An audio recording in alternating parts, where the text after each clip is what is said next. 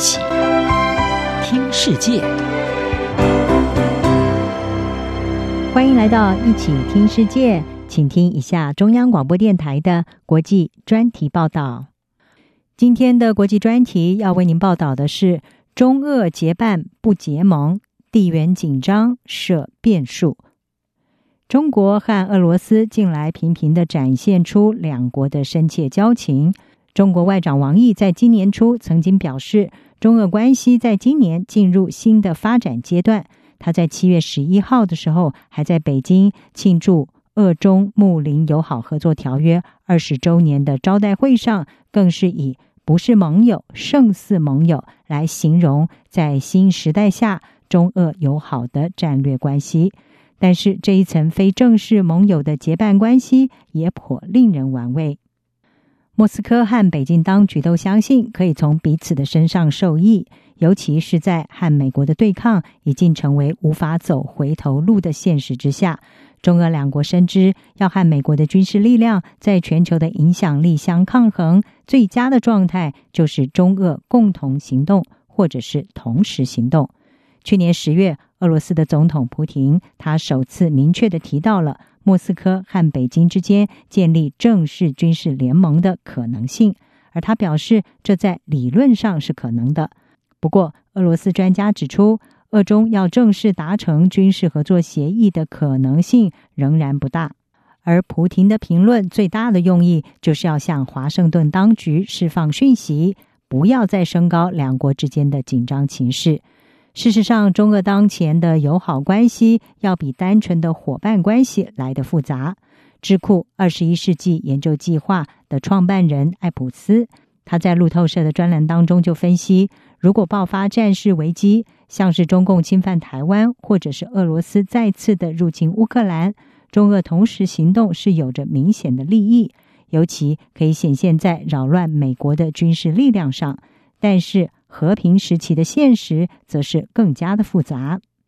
举例来说，中国近年来以“一带一路”倡议基础建设计划拉拢中亚国家，不过俄罗斯其实仍然将这些前苏联加盟国是视为他自家的后院，所以也使得中国在这里扩张影响力的行动面临了微妙的平衡拿捏。而对于俄罗斯来说，冷战结束之后，他的影响力在全球舞台逐渐的式微。现在，他显然是想要和美国还有中国并列为世界强权。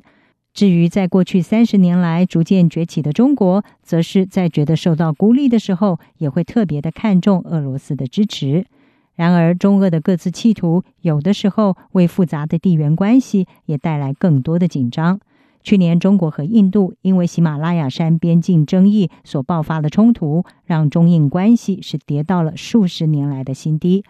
莫斯科在将自己定位为是调解者的角色的时候呢，却又在中印对峙持续的当下出售军武给印度，而让中国大批的爱国人士是气炸了，认为此举形同是俄国在中国的背后捅刀。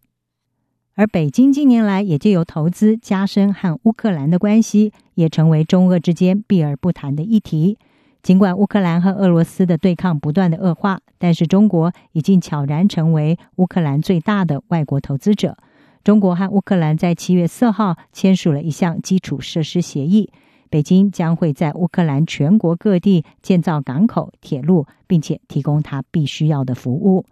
而北京也在 COVID-19 疫情期间，向拒绝接受俄国疫苗的乌克兰提供他们自己的疫苗。不过，此举也引来乌克兰国内亲俄派的质疑声音，认为这会形成对北京的依赖。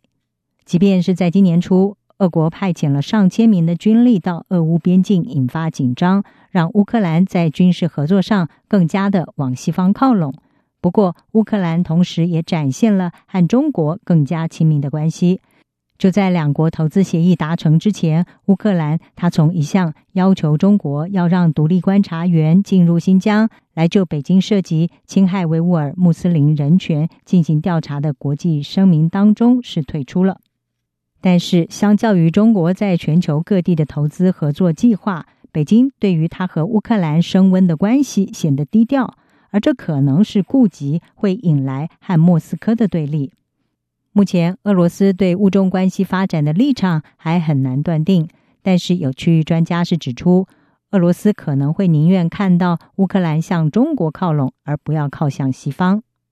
此外，在美国从阿富汗撤军完成之后，这个地区也将会成为中国和俄罗斯另外一个既合作又竞争的场域。中俄两国都看到，美军撤离阿富汗之后的残局，对他们想要扩张在阿富汗的影响力是有利的。而虽然当地不稳定的局势也让他们感到忧心。